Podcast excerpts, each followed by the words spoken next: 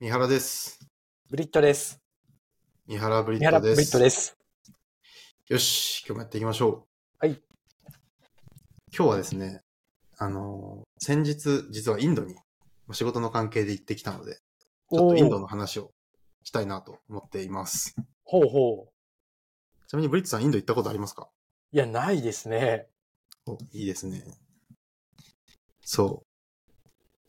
あの、インドのですね、はいはい。はむ昔チリで習ったかなと思うんですけど、あの、バンガロール。あはまあ、今は多分ベンガルールっていう名前になってるんですけど、あはあ。はそこに行ってきました。実は僕そこは初めてだったんですよ。いはい。へえ。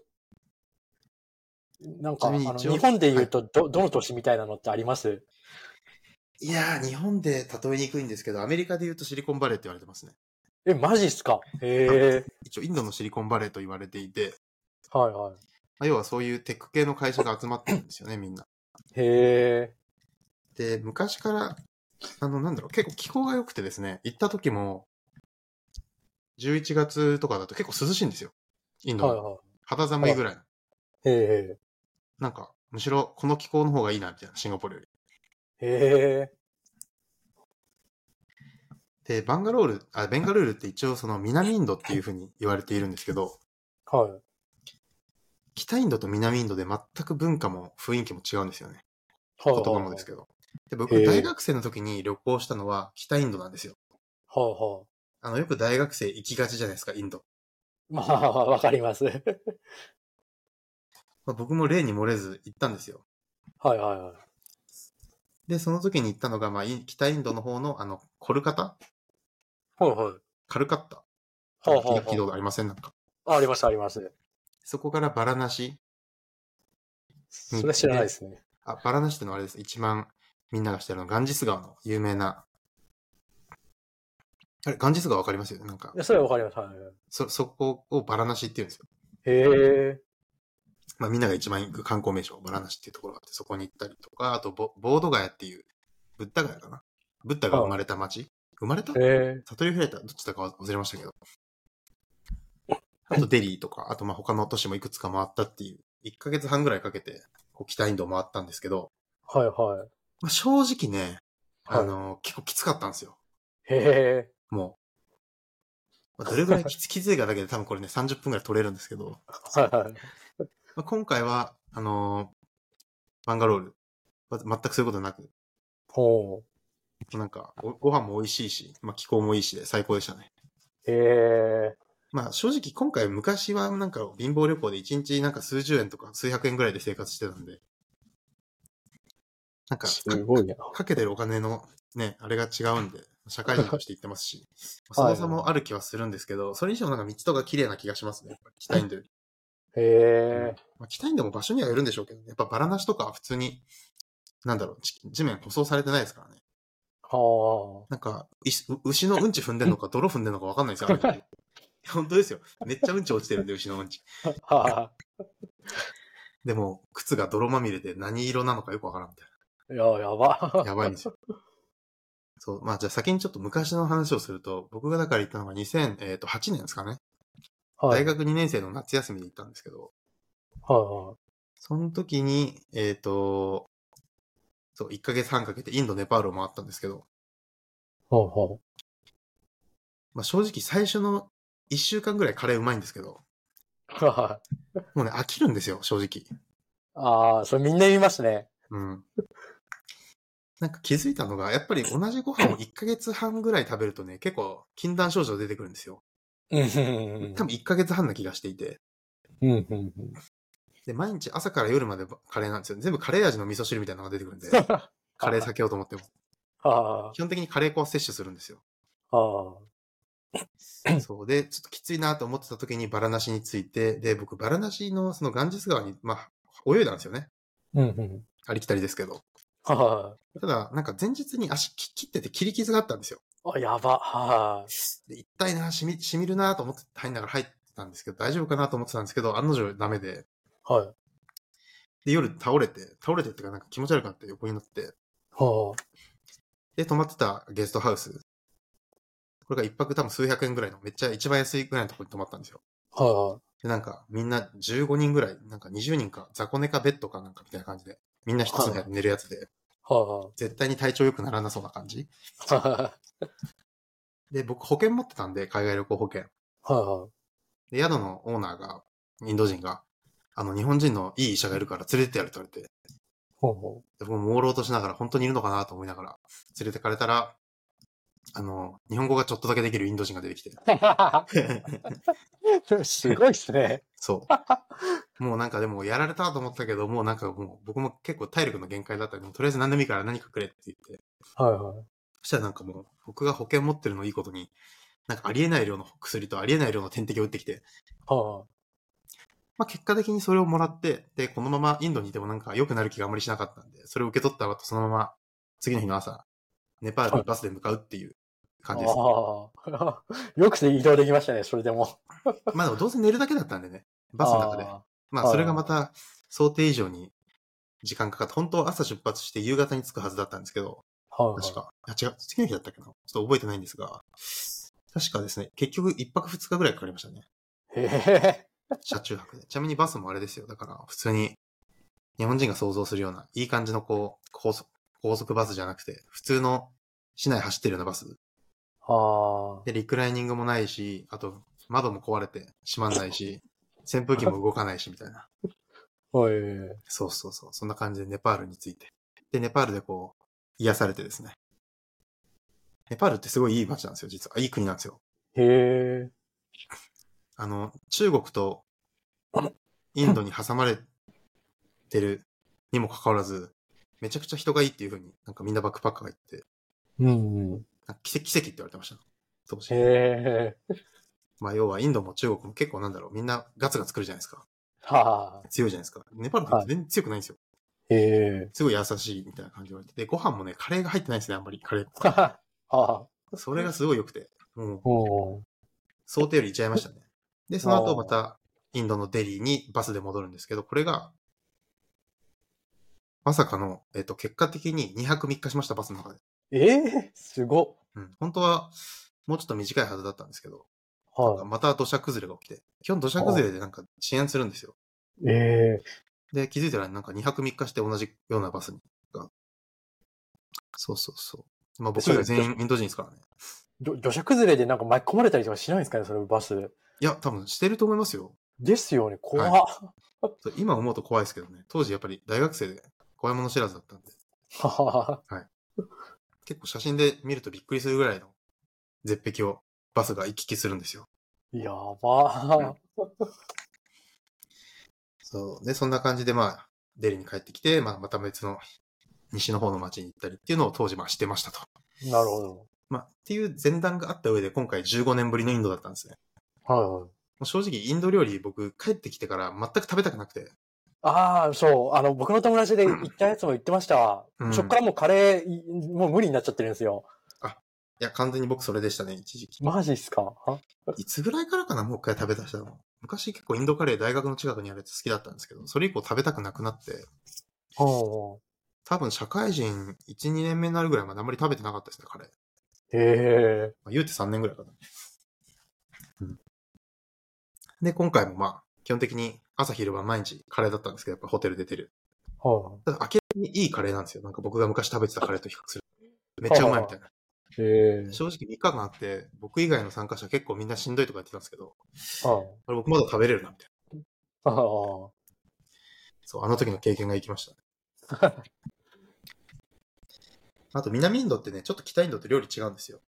お北インドはナンはいはい。が中心で、要は小麦粉で作るものが中心で、で南インドはお米が中心なんですよ。サラサラ。まおーあ、なので、日本人に会いやすいのは南インドだっていうふうに言われてます。あなるほど。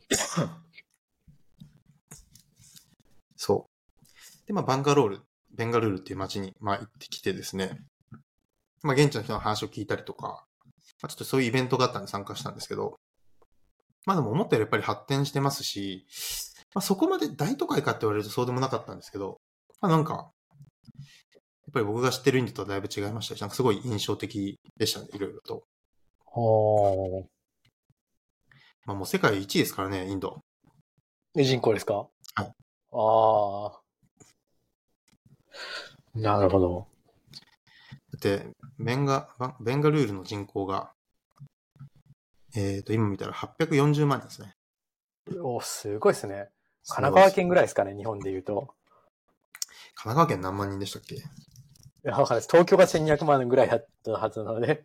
そうですね。神奈川県そんなにいますかねいや、多分いないと思いますね。いや、905、905万人でした。意外おと多神かっ奈川がちょっと 多い。いや。た。意外だ。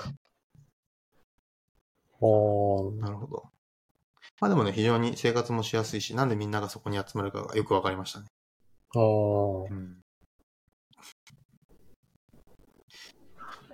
えーすなあの、あれですかなんかの営業かなんかですかまあ、営業っていう感じじゃないんですけど、なんかこう、まあ、知り合いの経営者の人が集まるようなイベントがあって、はで、それに入ってて誘われたって感じですね。インド、今度インドでやるけど来ないって。い。へバンガえ。バンガロールで日本人が集まるよみたいな。いや、すごいっすね。で、結構そのなんだろうな。海外で起業した日本人とか、はいはまあ日本に住んでるけど海外に向けてこう売っていきたいみたいな日本人の社長さんが集まる。い。うーん。そういった場でしたね。で、まあ僕、インド自体もちょっと15年ぶりで行きたかったのもあって、ちょっとキャンセル待ち出たんで行こうかなっていうそういう感じでした。ああ。なるほど。 まあなかなかそうでもないと行かないですもんね、ベンガルール。そうっすよね。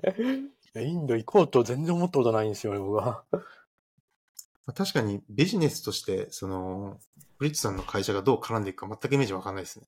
そうっすね。うん。どちらかっていうと多分製造とか、あとまあ飲食とか、日本人向けのサービスとか、そういう方が多分シナジーがありそう。ああ。確かに。感じですかね。ああと意外だったのが、結構みんなね、お酒そこら辺でみんな飲んでるんですよ。へえ。なんかインドの中でもやっぱり一番自由な都市っていう風に言われてるらしくて、はいはなんか夕方とかでそこら辺でインド人のカップルとかお酒飲んでるんですよ。い。えあれ、ヒヒンドゥー教ってあれですかお酒飲んじゃダメだったんでしたっけえーっとね、ちょっと厳密な解釈がわからないんですけど、少なくとも僕が旅行してた時は誰も飲んでなかったです。へえ。 飲んでないし飲んだらダメっていうふうに言って。あ確かに飲まで、飲める店たうん、たまにあるんですけど、飲むときもすごいこっそり飲まないといけないとか。なるほど。あとなんかデリーの市街歩いてたらいきなりなんかインド人に、なんか、おい見てみろって言われて、なんだと思ったら、なんか牛肉食いながらビール飲んでて、ウイスキーかななんかそんな感じで飲んでて、すごいだろっつって、はあ。自慢されたのを覚えて ます。はあ。いまあ要は、あんまりやっぱり堂々と飲めるもんじゃないってことですね。牛肉も含めて。なるほど、なるほど。ただ、やっぱりバンガロール、ベンガルールは、 まあ自由な都市として知られてるので、うん。うん。まあなんかお酒どこでも飲めましたね、大体。ああ。まあインド、インドのビジネス。そうだな。あとなんか面白い話あったかな。結構インドにいながら、インドというよりは、その、日本の商売とか、海外で商売してる人の話とかが多かったんで、ああ、何人ぐらい来たんですか200人ぐらいですかね。 ?100 人200人。 ?200 人え、そういう大きなやつなんですね、集まりとしては。そう結構大きかったんですよ。はあ。えじゃあ、それ主催している人も結構な人ってことですね、それ。なんかですね、主催、まあそういう団体があるんですけど、ワオジェって言うんですけど、はまあなんか、総合不調じゃないですけど、なんか、一応委員会みたいなのがあって、まあ多分その金銭的なメリットとかじゃなくて、まあ交代でこう回して運営していくみたいな感じですね、多分1年ごとに。で来年はこの場所で、みたいな。あ。はあ。来年はハワイだったかな、確か。へえ。なるほど。で、去え、年、そ、はいその集まりにはどうやって三原さん知り合ったんですか、そこの。あ、なんかシンガポールに結構入ってる人が多かったんですよ。ああ、なるほど。そういうつながりか。い確かに日本だと入ることあんまないかもしれないですね。でもも一応、とかあるんで、興味ある人連絡してみたらいいんじゃないかなと。おいーますけどなるほど。結構日本全国にあるんですよ。仙台支部とか、へえ。幌支部とか、広島支部。フリーメイソンみたいですね。まあ、そんな宗教色ないですけど、でもなんか面白いですよ。やっぱり、なんだろう、僕らって結構、スタートアップ系とかの知り合いが多いじゃないですか、どちらかというと。はいはい。どちらかというと IT っていうよりは、本当にいろんな業種の方がいらっしゃるんで、うんうんうん。話聞いてて面白いですね。うーん。そうそう。まあ。で、そういった人たちが企画してバンガロールでやろうって言って、まあホテルに集まって、って感じでしたね。2日間ぐらい。おー現地の人とかとも話したりするんですかえっ、と、一応来てましたね。来てましたし、なんかそういう交流会みたいなのもありました。へえ。まあ、僕ちょっと着く時間の都合上それには出れなかったんですけど、あーまあ、あと僕別にインドに進出するつもり今のところないんで、はいはい。まあそういった意味だとあんまりそういったセッションはそんなに聞いてなかったってのはあるかもしれないです。うん、なるほど。でも結構本気で、なんだろう、今は別の国でやっていて、それでインドに継ぎ出すっていう人もいますし、あとインドで。で日本人居酒屋でめっちゃこう成功してる人とかも来てましたし、へえ。面白いですね。おーそうですね。いや、やっぱね、ああいう伸びる国でね、飲食とかで成功したらめちゃくちゃ大きいですからね。そうですね。そう。だからまあなんかスタートアップっていう感じでは全くないですけど、なんか個人的にはそっち、そういう方向性も結構聞いてて面白いなうんと、最近よく思っているので、なるほど、なるほど。非常に印象的でした。ああ。うん。な、なんか、僕の中で今、今、イメージとして、あの、吉田グルメソース、あれが思い浮かびました。んなんですかそれ。え、よ吉田純喜っていう、あの、し吉田グルメソース、アメリカンドリームを掴んだっていう。ありましたね。 はい。いや、僕ね、それ話は聞いたことあるんですけど、アメリカに行ったことないんで分かんないんですよ。結構、なんか有名なんですか吉田ソースって。あ、めっちゃ有名だし、日本でもまあ、あの、手に入れようと思えば全然手に入る感じですえね。ーえ、美味しいんですかまあ、普通に、まあ、そこそこうまいですね。えーえ、これアメリカ人は普通に使ってるんですか実際に。いや、僕ね、アメリカ行ったんですけど、ミズーリで。はいはい。ただ、あそこミズーリが田舎すぎたのか、見たことないんですよ。あ、そうなんですね。そうそう、そんなのなく知らなくて、で、あの、卒業して東京で働いてる時に、その吉田ソースを使ったグルメソースの牛丼屋があって、水道橋に。そ、それ食べて、え、これ、この吉田ソースってのはアメリカで流行ってるんだってことを知って、うそんんなん知らなかったっていう感じに知ったんですよね。なるほど。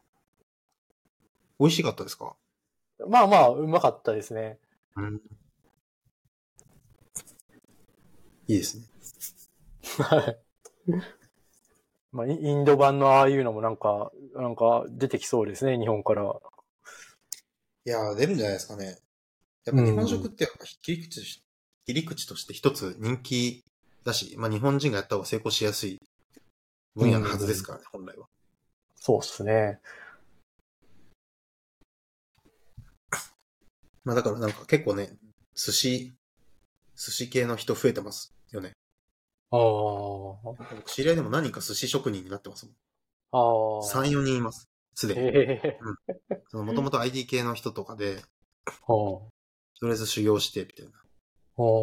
で、いろんな世界各国にとりあえず向かうみたいな。あそう。それが数人いるんですよ。一人だけとかじゃなくて。あ。あ多分もっといると思うんですよね。え一回成功してやった人。だって本当に美味しかったら寿司とかめちゃくちゃ青天井で値段売れますからね。えそうっすね。うんうんうん。あと誰も行ってないようなとことか行けば中東とかアフリカとか、はいはいはい。高く売れると思いますよ。ヨーロッパのどっかとか。うんうんうん。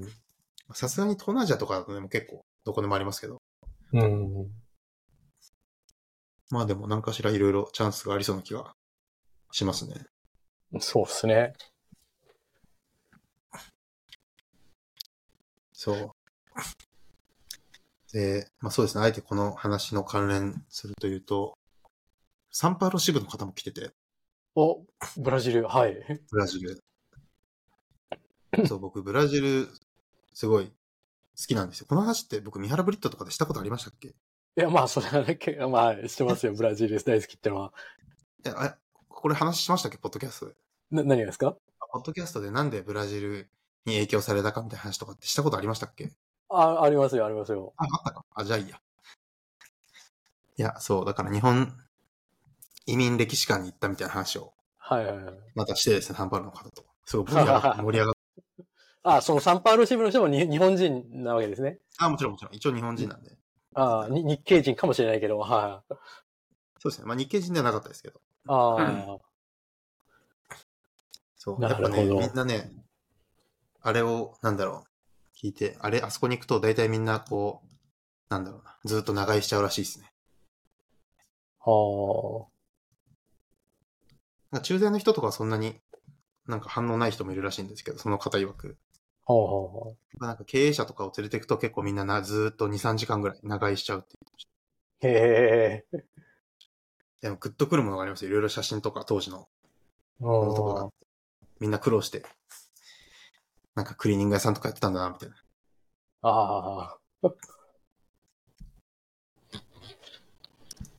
そうなんですよね。サンパウロ大学の話とかしましたっけ前。いや、それは聞いてないですね、サンパウロ大学は。何をどこまで話したかあんまり覚えてないんですけど、はいはい。あの一応ブラジルの東大がサンパウロ大学なんですよ。はいはい。で、あそこで確か日系人がね、かなりの割合いるんですよね。3割とか。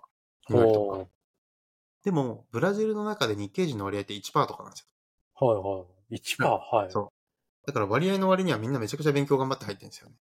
へえ。で、まあ昔からこう言ってた人たちのおかげで結構日系人の、日系人というかまあ日本人のその価値、価値というかなんだろうなのレレビューが高いというか、はあ。評価されてるみたいなのがあったりしますね。ほう。まあ、今後下がっていく可能性はありますけど、はは 一応そういう話はありますね。ほう。あと関連して一番面白いのは、やっぱりあれですね。日本人を一番騙してたのは日本人っていう。へ聞いえ。たことあります。いや、ないっす。アメリカでもそうなんですけど、基本的にどこの国でもはい。日本人を一番騙すのは現地の人じゃなくて日本人なんですよ。最初に言ってた。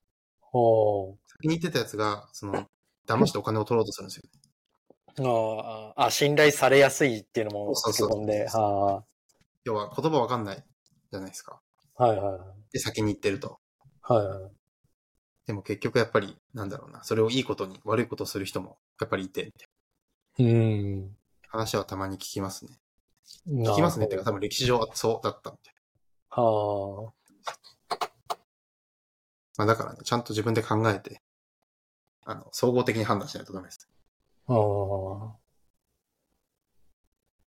あ。なるほど。うんまあ、か海外でさい、海外つながりでちょっと最近思ってることがあって、はいはい。あのー今日本ってインバウンドで結構外国から人来るじゃないですか。はい。でもその一方で、その、なんだろうな、あの、留学生とか、あとは、あの、旅行者じゃなくて、普通にか、あの、働いてる、なんか外国の人とかっているじゃないですか。うんうん。で、その、そういう人から見て、インバウンドで来たとかっていう人ってどう見えるんだろうなっていうふうに、ちょっと思ったりするんですよね。えっと、なるほど。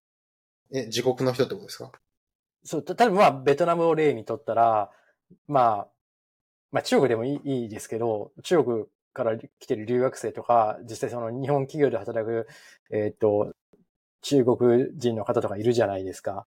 はい。でも今って中国でなんかめちゃくちゃ金稼いで、どんどんどんどんインバウンドだっつって日本に来てるじゃないですか、中国人の方々。。はいそういうふうな日本にいる、もと、あの、働いたり学んでる中国人の人からみ、そういうふうに、あの、なんか観観光でこう来てるような人たちでどう見えるんだろうなっていうふうなのがちょっと気になってるんですよね。うーん、どうなんですかね。多分何も持ってない気がしますけどね。何も思わないですかね、そこ。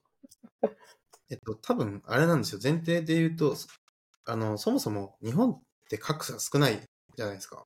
世界的に見たら。はい。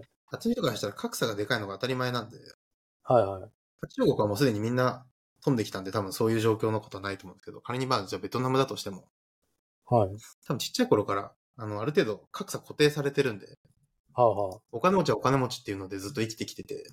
はいはい。なんか、今日本にそれを着て、そうなってたとしても、なんか、そんなにな、なんか、なんか変わるのかなあんまり変わんない気しますけどね。ああ。なるほど。なるほど、なるほど。あっちのお金持ちとんでもないですからね、基本的に、東南アジアの。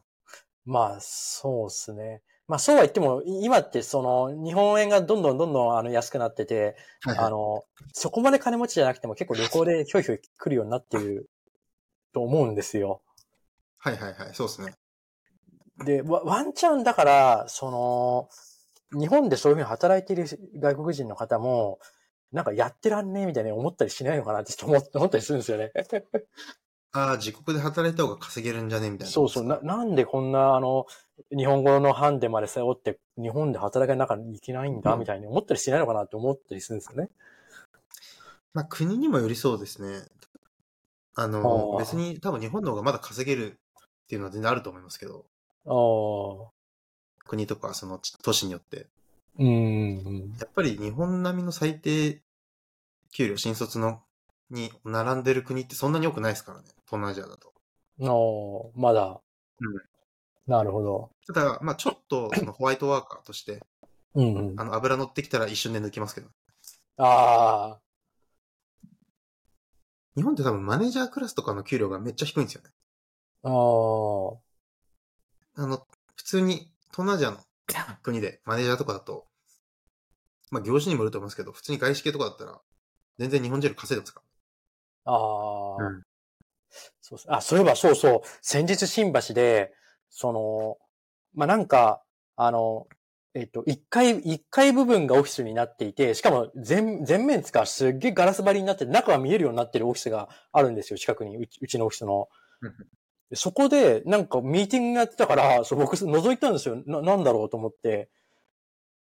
そ、そしたら、全員中国人なのか、ミーティング参加してる。なんか中国語と、あとなんか東京の地図で、なんか中国語でなんかミーティングしたっぽいんですよ。まうんうあん話し声は聞こえないからわかんないんですけど、ら。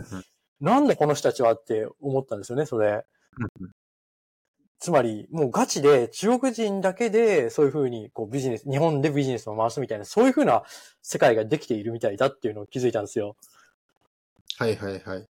で、もしかしたら、日本でそういうふうに、あの、やってるけど、あ、あ、相手はち、日本に来てる中国人相手なのかもしれないですよね。東京の、東京に来てるに中国人相手に。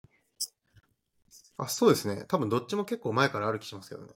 ああ。もと多分、中国の人が、やっぱ日本で商売するとき中国人向けにやるのが多いでしょうし、うん昔からああ。でさらに最近旅行者に来てる人をターゲットにしてる中国人も結構いるでしょうし。うん。でそういう人たちめっちゃ儲かりそうですね。だってもう中国の人から旅行できてるからめっちゃお金落としてくれるだろうし。そうですね。それはありそうですね。うん。